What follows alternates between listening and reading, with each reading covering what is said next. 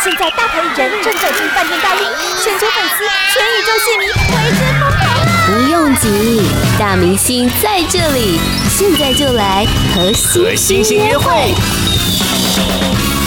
那我现在其实有点紧张，因为我是第一次，我第一次访问到这么资深的来宾，这样你很过分了，你 没有，是真的音乐音乐上非常的资深，对不对？看起来很不资深，对不对？对，看起来非常的 现在非常的亮眼的感觉，因为老师今天穿了一个非常亮的颜色。哦，对对，我穿了一个绿色。对对对，对，好，那这张专辑呢，其实是暌违了真的很久，暌违了二十四年，因为之前是嗯，上一张老老师的专辑应该是一九九七年。对对对，这样。对我最好这样，你、嗯、你那时候应该是国中生吧？那时候呃有点小。对啊，我自己都觉得很奇妙，就是一晃眼、一眨眼，怎么会是二十四年这么长的一个时间？对，真的很久。对，其实对我自己来讲，好像没有那么长，因为我中间真的做了好多事情，所以就事情多的时候，就不觉得时间就这样子秀着的过过去啊。你知道吗？因为老师中间还是做了很多事情，就是很斜杠这样。对对，非常斜杠。我就 又又做了演唱会的导演，然后又去做了瑜伽老师，然后又写书，然后。呃，还做了宗教音乐，呃，很多事情，啊，真的很多，难怪觉得时间过很快。对，真的真的是这样子。嗯，然后呃，后来这个今年在做的时候，就突然就想说，哎，一九九七年的时候，那是我最后一次做个人创作的专流行音乐的专辑。嗯，那呃，今年在做的时候呢，就突然感受到一个，哎，糟糕了。那现在我已经到这个年岁了，我还要做一个流行音乐创作专辑，我是不是呃有这个热情热度呢？嗯，不过还好哎，就是在呃二零一九年我在想到做这件事情之后，然后二零一九才决定要做，才决定要做的。嗯，对，所以我其实说真的还蛮临时，因为才二零才。过两年吧，因为本来是明呃去年要发的，但是后来疫情、嗯、疫情爆发之后，嗯，然后就拖到今年。那其实我在呃二零一九年开始发想完了之后呢，其实，在做的过程当中，尤其在录音室里面，其实都玩的蛮愉快的，嗯，尤其是在这张专辑里面，还是。跟我以前呃，你小时候还不知道了哈，是我我以前的儿童乐园呐、啊，然后鸽子与海啊，一一路到这个这样对对我最好，然后到今天这一张不绝于耳，其实我都在做的是概念专辑，我都会给自己的这样的一个专辑，既然是一个专辑，是一个十首歌的专辑，我都会给他一个主题，嗯，所以我这次的这个主题呢，我的游戏规则就是每一首歌都是一个电影的主主的名称，嗯，然后。再让作词人去发挥。嗯，呃，看是看原来的这个电影，然后去找其中的一个角色的一个情感去抒发。嗯、所以我觉得这一次在呃这张专辑当中，就有很多种各种不同的音乐类型跑出来。嗯嗯嗯，我自己自己觉得还蛮蛮开心。对，真的是各种曲风都有。对，嗯，这张专辑叫做《不绝于耳》嘛。然后呃，就刚刚老师有说到，里面都是找作词人自己来创作，没以电影为发想这样子。那这些电影都是他们自己去想的吗？还是说老师有给他们一些题目这样子？哦，我当然。不会给他们这个自由发想的空间，还是那毕竟是概念专辑嘛？没有，就是就是其实呃，我跟气化，我的气化陈宏宇也是我的学弟，嗯，那我们都是戏剧系毕业的，嗯，那我们都很喜欢电影，嗯，所以呃，其实，在刚开始我们在在策划的时候，其实找了大概三四十部。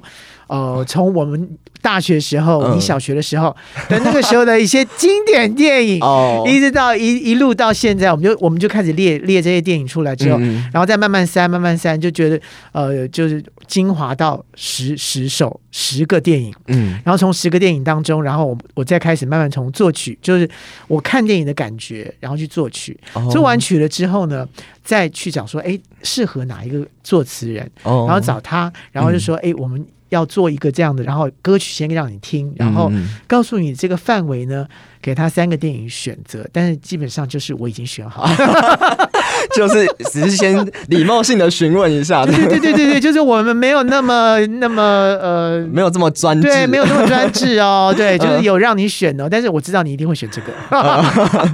哦，所以是先有曲这样子，先有氛围先出来，然后再让填词人这样这样填上去这样子。对，所以这次完全的就是跟我以前的以前的合作方式是不太一样的，以前大部分都是。呃，作词人先有了词，然后去填曲。嗯嗯嗯。呃，这一次是完全反过来，就是我先啦啦啦，我先把歌先哼出来，完了之后我让他们去做作词。嗯，了解。所以呃，先来提一下，就是第一波主打歌就是《爱在黎明破晓时》这首歌。这其实我也蛮喜欢这三部电影，就是《爱在三部曲》。你。你这么早就看电影啦？呃，我我自己其实算是影迷，就是我蛮喜欢看一些经典电影，所以那时候老师这张专辑出来的时候，我就看那个曲名，就发现都是我很喜欢的电影，我觉得跟老师应该会有一些共鸣。对，因为因为因为这三部已经已经算是已经被公认了了，就是爱情电影的这个很非常厉害的三部曲。对，它厉害的原因在于说。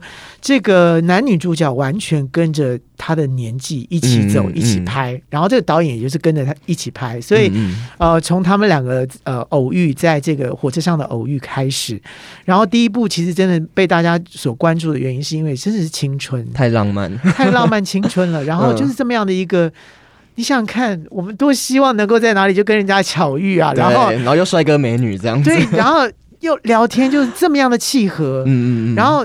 整个晚上都在聊天，聊彼此的感觉，呃呃，自己的理念等等之类的，嗯、然后到最后两个人有感觉了，但最后对 最后。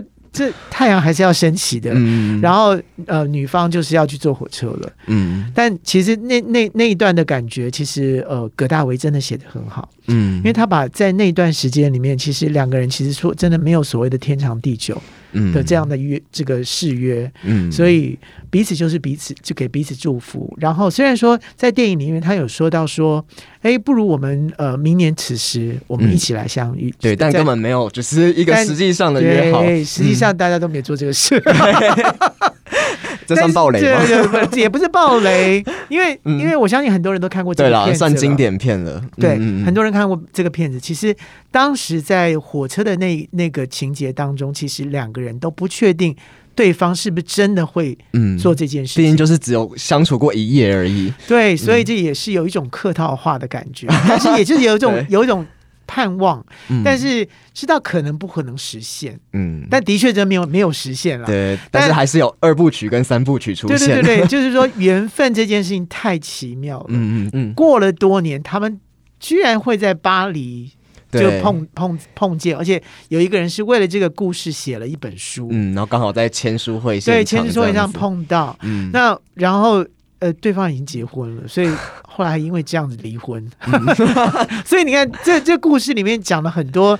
这个我们人世间常常就会发生的事情，嗯，就是爱情的各个阶段，各个阶段，然后一直到最后的有那个柴有一名酱醋茶都跑出来了，嗯，对，就是非常自然，然后非常生活化的爱情，对，嗯，那所以我们就挑了这个他的第一部曲，也就是其实最浪漫的，就是在青春时期的《爱在黎明破晓时》，然后呃，这首歌曲呢，我也找了呃我两个好朋友，对，为什么会想要找万芳跟阿宝来？这个就是导演姚国珍，嗯，那姚国珍呢，他其实基本上我是被他设计的啦。那怎么样？对，因为当时呃，姚国珍是我前面拍的这个电影《亲亲坏姐妹》的美术指导，嗯，然后后来才发现他是我的学弟。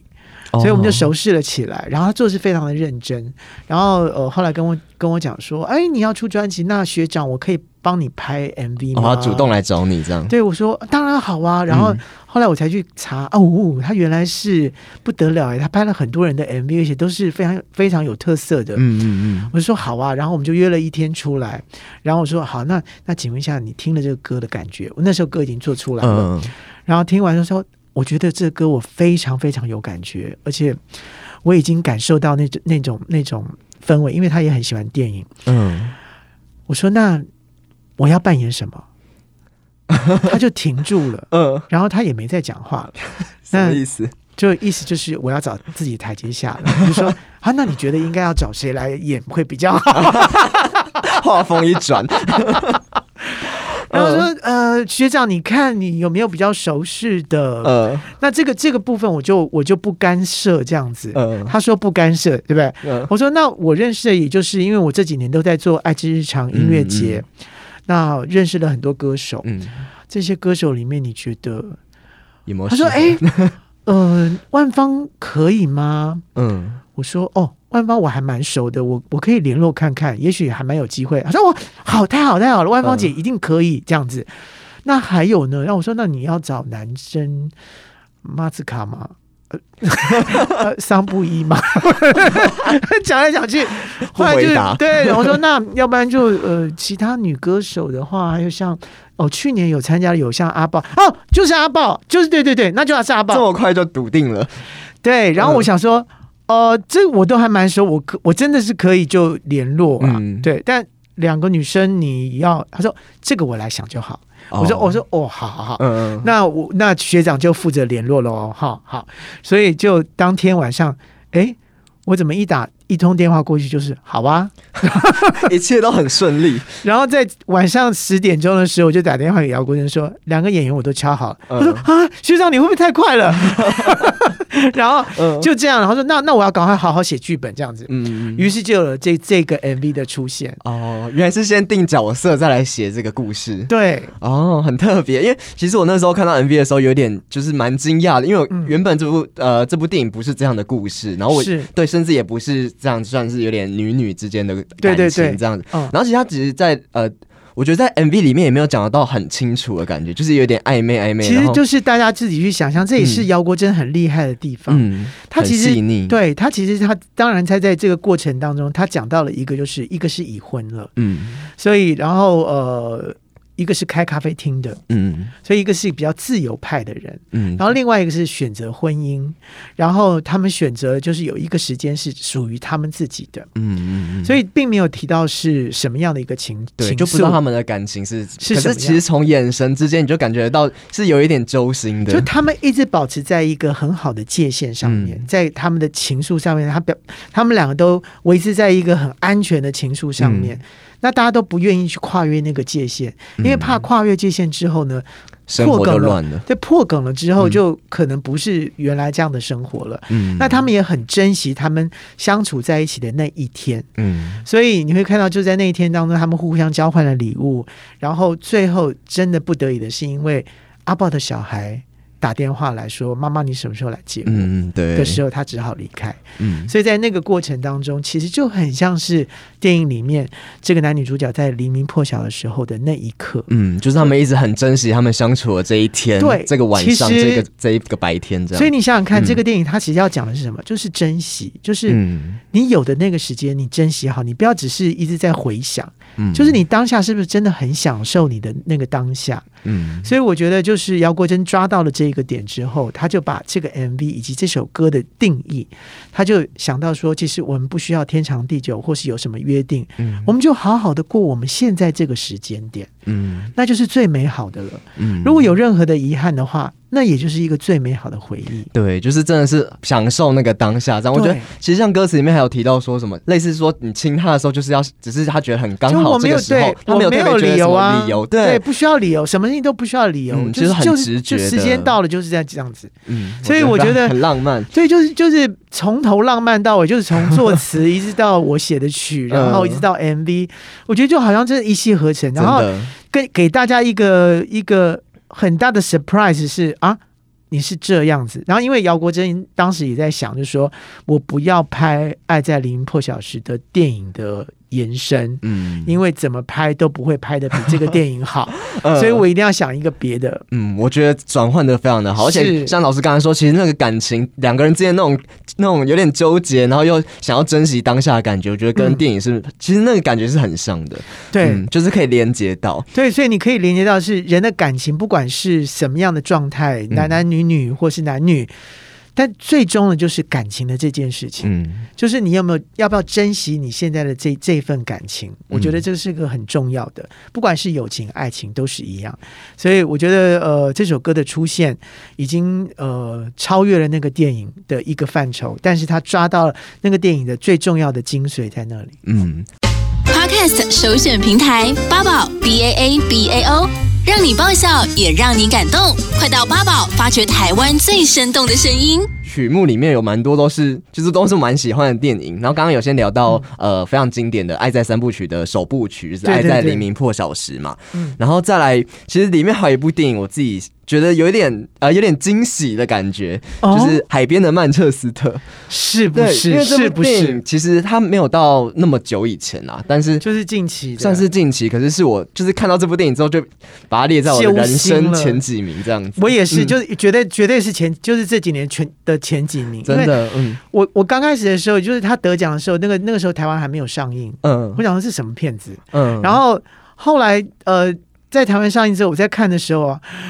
我简直就是倒抽一口气，然后到后面就大哭，你知道吗？嗯、就是怎么可以有人惨到这个这个阶段？然后，嗯，那个过程里面就真的是他不过就是在跟朋友，然后出去帮人家买啤酒，嗯嗯，怎么回来三个女儿就被烧死了，然后整个家庭破碎到只好离婚，然后他也必须要离开那个伤心地，要不然他真的活不下去。嗯，但是就离开了吧。但是问题。就有事情又要他回来处理，啊、他又得要接接受这一个他不想接受面对的事情。嗯，那我觉得这个就是一个人生的一个很重要的一个选择，就是你当时选择了去买的买啤酒。嗯，你的人生就完全大改改观，但是你根本不知道后面会发生什么样的事情。对。对，所以后来这首歌曲，呃，吴玉康就从这个延伸，嗯，延伸出来到感情面上面，嗯，他觉得这这人生的抉择很奇妙，就是，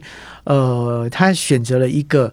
呃，向向左走，向右走的这样的一个选择，就当时如果我上了你的车子，接受你的邀请，嗯，我可能就跟你结婚，我可能跟你就出国，嗯，我可能跟你就已经呃，就就成了一个美满的家庭，嗯。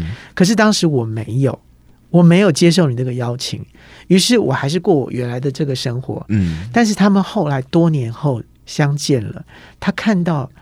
他的生活那么样的美满，于是他就想说：如果当时我上了那个你的车子的时候，嗯，今天也许是盖帮你盖被子的人是我耶。嗯，就是一个两个选择会引发出不同的人生道路，所以这又是一种遗憾。嗯，然后这个遗憾其实说真的，就是以我这张专辑来说，就是你得要有一些人生经历哦，你才能可能真的知道那其中的各种滋味是什么。嗯，因为像海边曼彻斯特，也有很多人跟我讲他看不懂。他觉得很无聊，很闷哦，因为他确实是比较平淡，然后比较其整部片都非常的压抑。然后整个男主角就是在一个很忧郁的状态之下，嗯、然后就是被迫一直要呃去参加这个，然后要要要领养谁或什么的。嗯、然后大家会觉得说怎么样啦？然后。就是喜欢，就是喜欢看一些那种商业片的人就觉得说节奏很慢，是怎么回事？可以再快一点吗？等等之类。但是对我们来讲，我们就觉得揪心到一个说，我可以理解那个感受是什么，嗯，非常的无力。就是我们在人生当中有很多我们不想碰到的事情，然后就非得要去做，嗯的时候，你就是就是常常会碰到这种事情。嗯，你你越不想碰到的人，你就在街上就。就给我当面碰到，这是墨菲定律。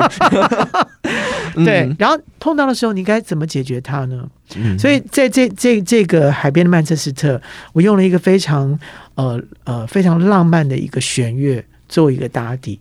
其实人生就是很像一一首长诗，嗯、所以我会觉得用这样的一个方式来诠释海边的曼彻斯特。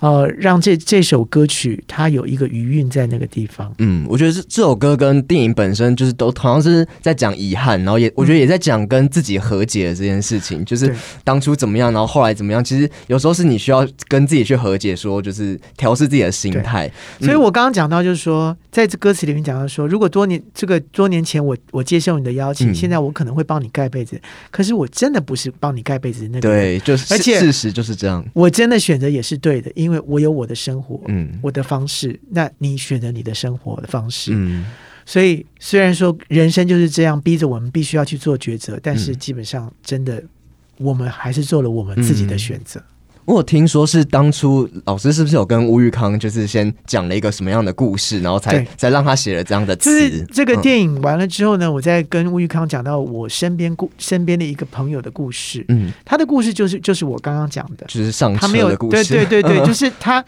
他在跟我讲的就是说，呃，当时他就是只是那个人很就是热情的邀请说，哎，我要不要载你一程？所以是陌生人吗？不是不是，就是当天认识，当天在一个聚会里面认识，然后彼此都彼对彼此很有好感。这也是一个爱在黎明破晓时，就很有好感。然后就聊聊天完了之后呢，要走有的时候，他去开车，嗯，然后他就是要去坐公车哦，然后他就只是在摇下窗子，然后跟他讲说：“哎，我可以载你一程啊，要不要搭便车？要不要搭个？就是我可以送你回家这样子。嗯”他停了两三秒，就说：“啊，算了，没关系啊，我还是我我公车很近，我可以坐公车。”嗯，然后那对方也就说：“哦，好好好好好。”然后在十几年之后啊。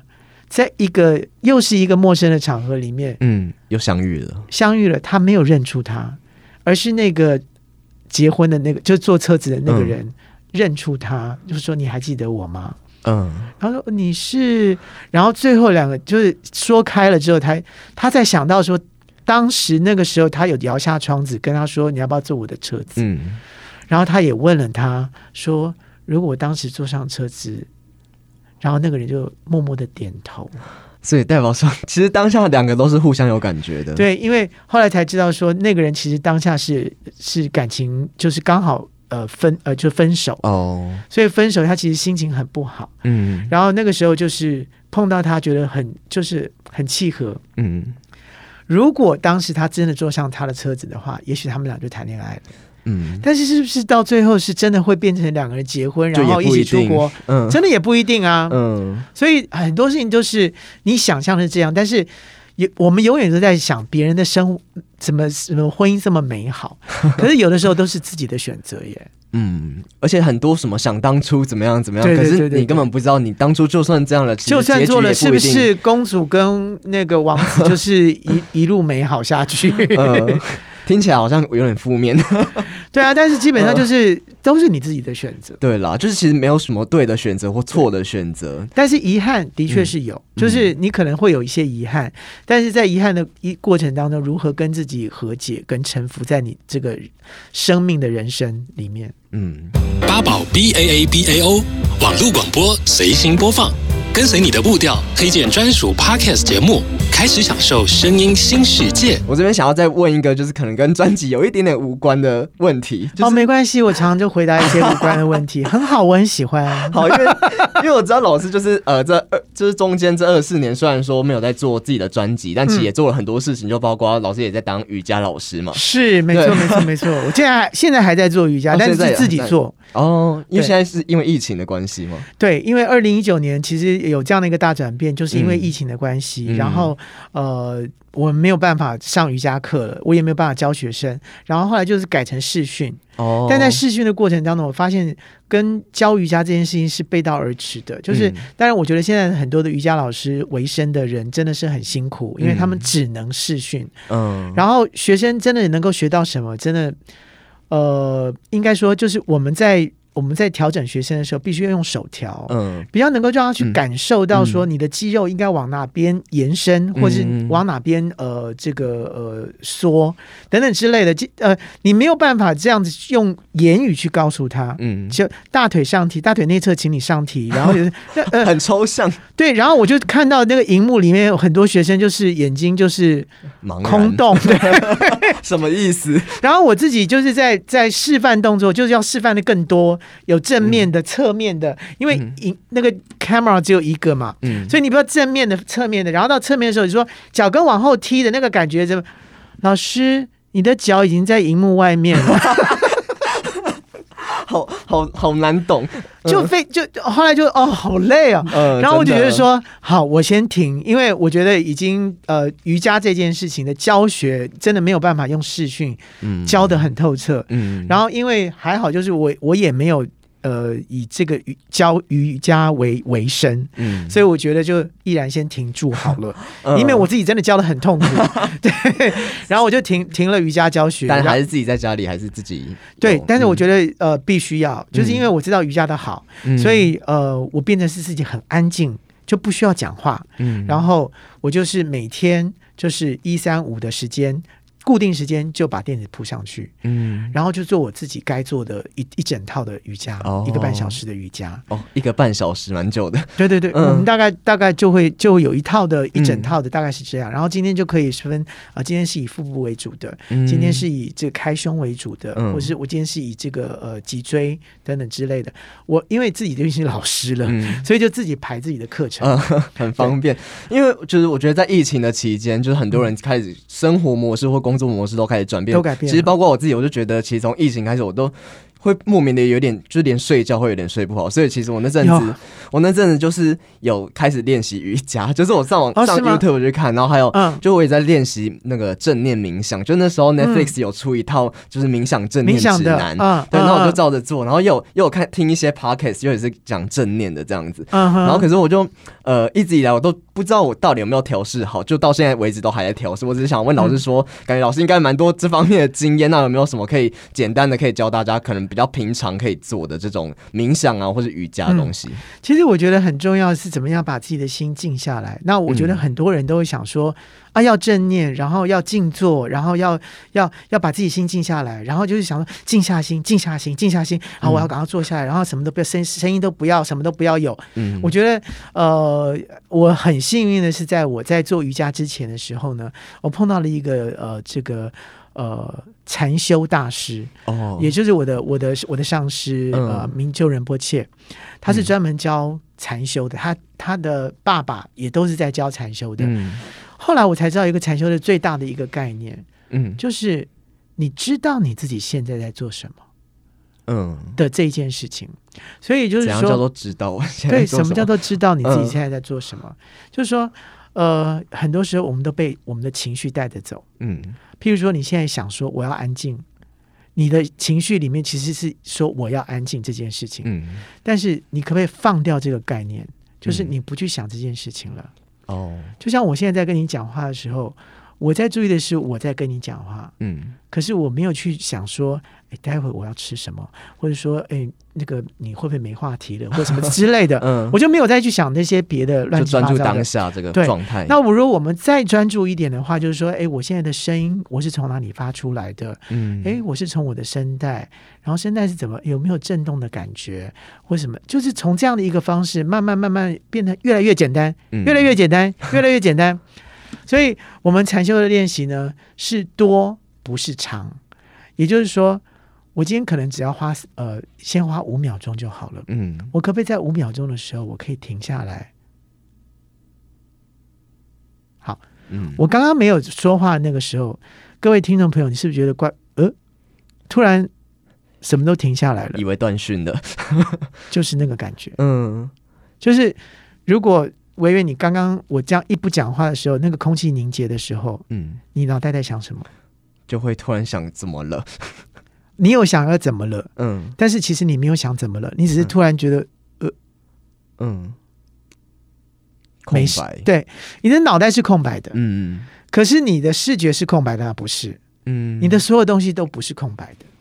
所以也就是说，其实这在我们做这件事情的时候，其实我们脑袋已经在休息了，就是你的脑袋没有在转，嗯，你已经是在空白的状态里面。可是外在的环境都在改变呐，我我我我的人也在改变呐。可是如果你的脑袋就是完全的开放出来了的时候，那个时候你其实你是在休息的，嗯，所以。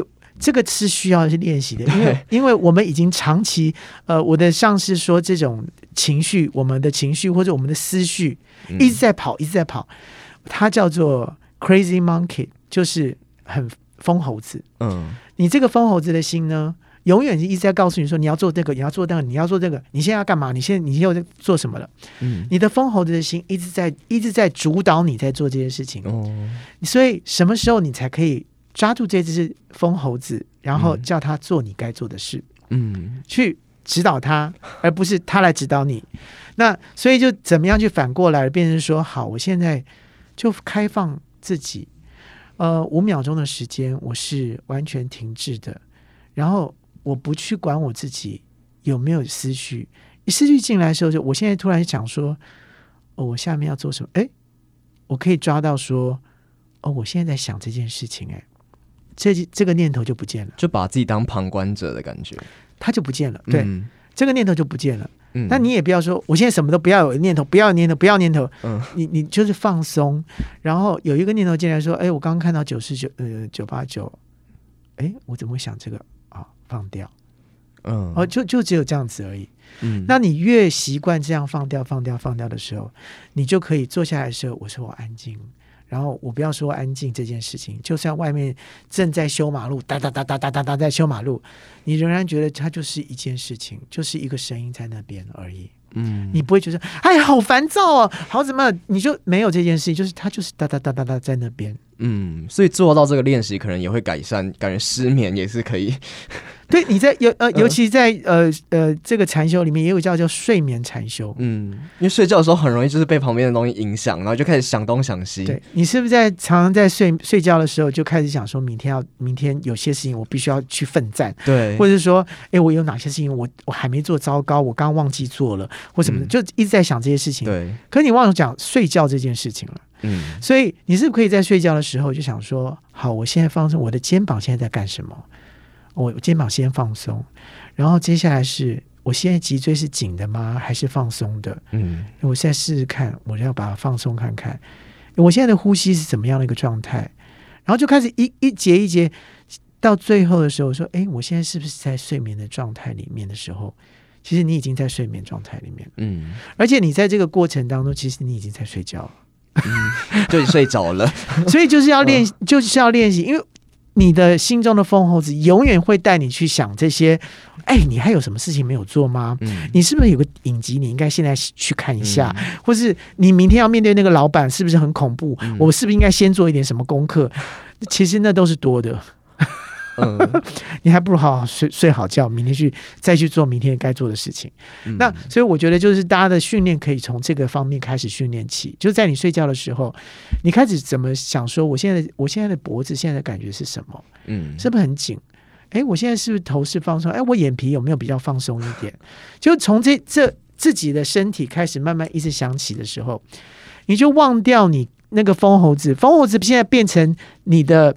你的指使者，因为他去关注你的眼眼皮，他关注你的脖子，你叫他去关注你的脖子，你叫他去关注你的脊椎，而不是他去叫你说你去。看看你的老板明天要做什么事，呃，你懂你懂那个意思吗？嗯，就是要自己把这个专注力放到睡眠，放到自己的身上，嗯，然后你现在该睡觉你就去睡觉，嗯，就不要去想那些有的没的。对对对对，嗯，但是我们这个这个是很难啦，对，需要练习。练在我们的生活当中太难了，嗯，因为我们常常就是一通电话啊，马上就想到别的事情了，对，对，很容易把自己搞得很焦虑。对对对对，嗯，所以就是说，我现在就是固定我自己，一定在某个时间，我就是铺垫子下来，我就是做瑜伽，嗯，然后。就瑜伽的时候，有电话响的时候，我们以前的习惯就是马上去接，嗯，因为电话响了，看是谁，看是谁嘛，嗯，然后要不然就是你一定会想赶快去接他，嗯，那你就练习一个我不去接电话，嗯，然后我就告诉说，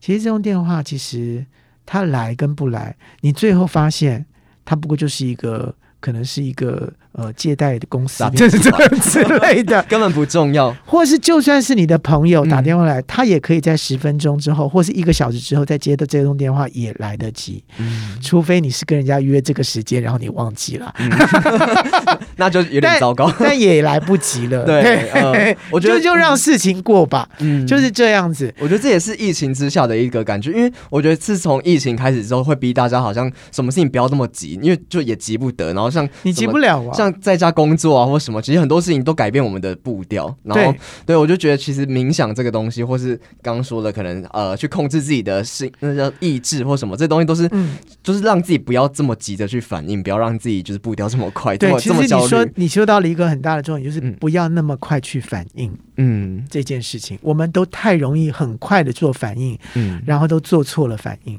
哦，对，所以我会觉得说，其实呃。做禅修一个很好的一个一个练习，就是你让你的反应慢一拍，嗯，让你多想多想了一件事情，说，诶，他为什么会这样？嗯、或是，嗯、呃，我要回答什么？这这件事情，其实其实是现在现在人很容易犯的错误，嗯，所以现在很容易在在网络上，很多人就是。一被激起来之后，全部都跑去攻击什么什么什么事情，然后都去关注什么什么什么事情，嗯、其实都都忘记那个事情的本身是什么了。到最后。衍生更多问题。对对对对对，嗯、所以我会觉得说，大家都应该要好好的是慢半拍的去想一些事情，这反而是在疫情当中一个给我们很好的礼物。嗯。好，那我觉得这样听下来，还有听老师的专辑什么，我觉得老师真的是一个心态上蛮成熟，而且，就是，然后又又又其实表面上很乐观，然后他是很很很开朗的一个人。可是其实我觉得老师心态还有自己的生活节奏，我觉得好像就是还蛮有自己的一套道理的。对，其实我觉得这这都是要经历过自己叠交啦，然后呃要呃像。如果一九九七年的时候，我绝对不是这样讲法的。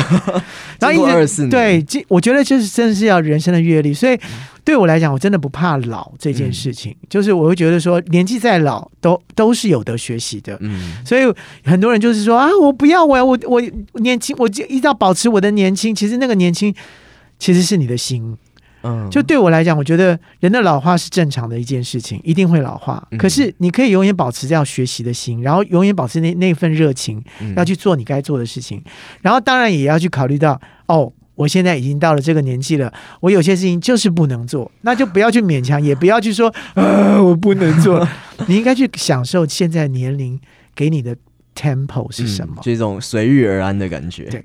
八宝 B A A B A O 网络广播随心播放，跟随你的步调，推荐专属 Podcast 节目，开始享受声音新世界。今天的最后，我觉得还是要再介绍一首歌曲。然后这首歌，我觉得我本来有想要介绍像《爱之日常》的主题曲，或是呃越来越爱你。我觉得让老师来分享哈，有没有老师觉得在专辑里面特别想要跟大家推荐，或者想要有什么话想跟大家分享的？其实我觉得这张专辑很多歌曲，因为它的歌歌路都。其实说真的，这张专辑我我觉得很丰富，你知道吗？然后因为因为电影的类型的不同，以及角色类型的不同，嗯，它都有很多异国风味的在的的的在里在其中。嗯，那我到底要介绍哪一首呢？有没有老师觉得特别有感觉的？我觉得每一首都很有感觉。然后当然，我觉得呃，对我自己来讲，我很喜欢王家卫的电影哦。就王家卫电影在于在于画面的处理以及情欲的处理上面。嗯这真的有他独到之处，嗯，然后我我特别喜欢就是他呃两千年的呃花样年华，我自己也很喜欢这一部，嗯、对，然后那时候是张那时候张曼玉就是真的是完全是一朵非常非常艳丽的鲜花，嗯，然后王家卫真的是把他塑造，你看他可以穿五十几套旗袍，然后你可以完全在这里面享受他在穿旗袍的那个所有的姿态，嗯，然后在里面。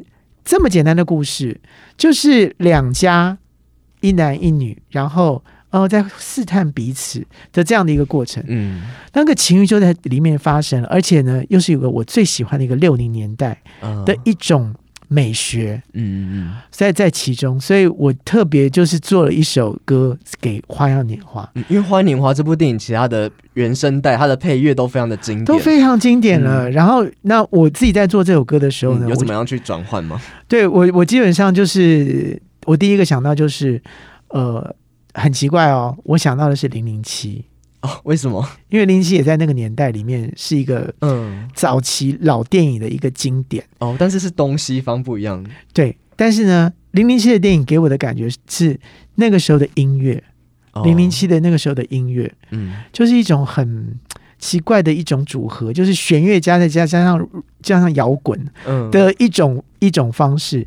然后呢，我在这首这首《花样年华》里面呢，我又加了很多的口语，嗯，就是我自己做音效，都都我自己做的，就是里面有很多的节奏的音音音是我自己，是想要把它弄成像是呢喃的感觉吗？对，像呢喃跟、嗯、跟口语的感觉，因为。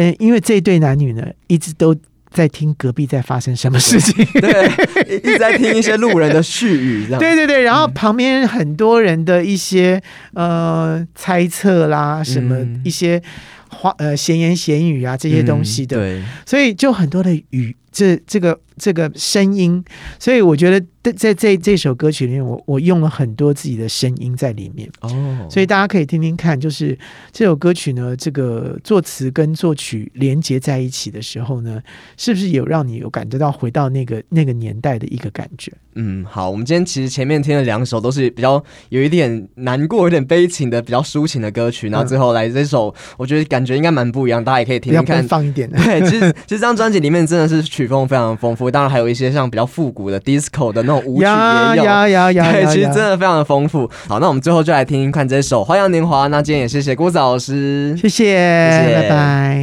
Podcast 首选平台八宝 B A A B A O，让你爆笑也让你感动。快到八宝发掘台湾最生动的声音。